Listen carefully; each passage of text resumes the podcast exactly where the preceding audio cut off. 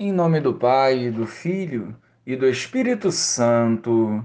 Amém. Bom dia, Jesus. Olhai com misericórdia as nossas limitações e fraquezas, e através do Evangelho nos conscientize a romper com o pecado, para vivermos a santidade hoje e sempre. Amém. Naquele tempo, Jesus voltou para a Galiléia com a força do Espírito e sua fama espalhou-se por toda a redondeza.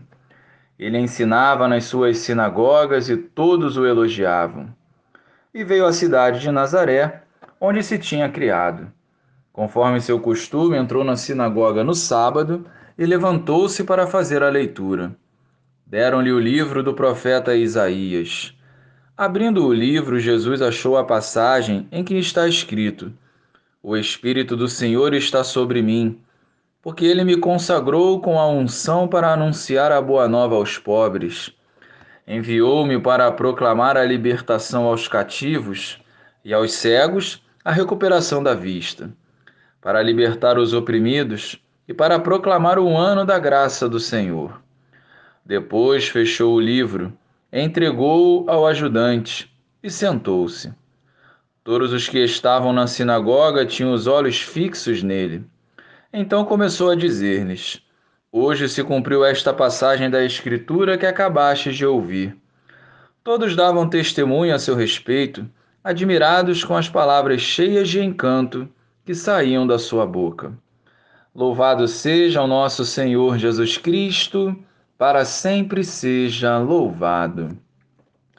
Na leitura do texto do profeta Isaías, Jesus reconheceu que ali estava a sua missão e explicou ao povo que aquela passagem estava se realizando nele. Aqui podemos refletir quantas vezes Deus fala conosco através da Sua palavra.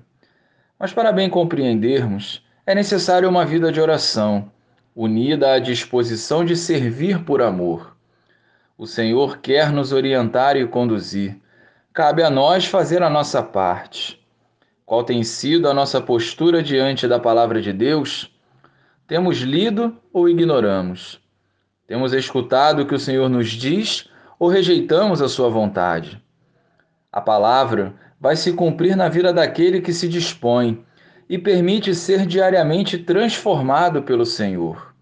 Hoje temos uma nova oportunidade de acolhermos o Evangelho e seguir os passos de Jesus que em nosso momento diário de oração não esqueçamos de ouvir a Deus através das Escrituras. Glória ao Pai, ao Filho e ao Espírito Santo, como era no princípio, agora e sempre. Amém.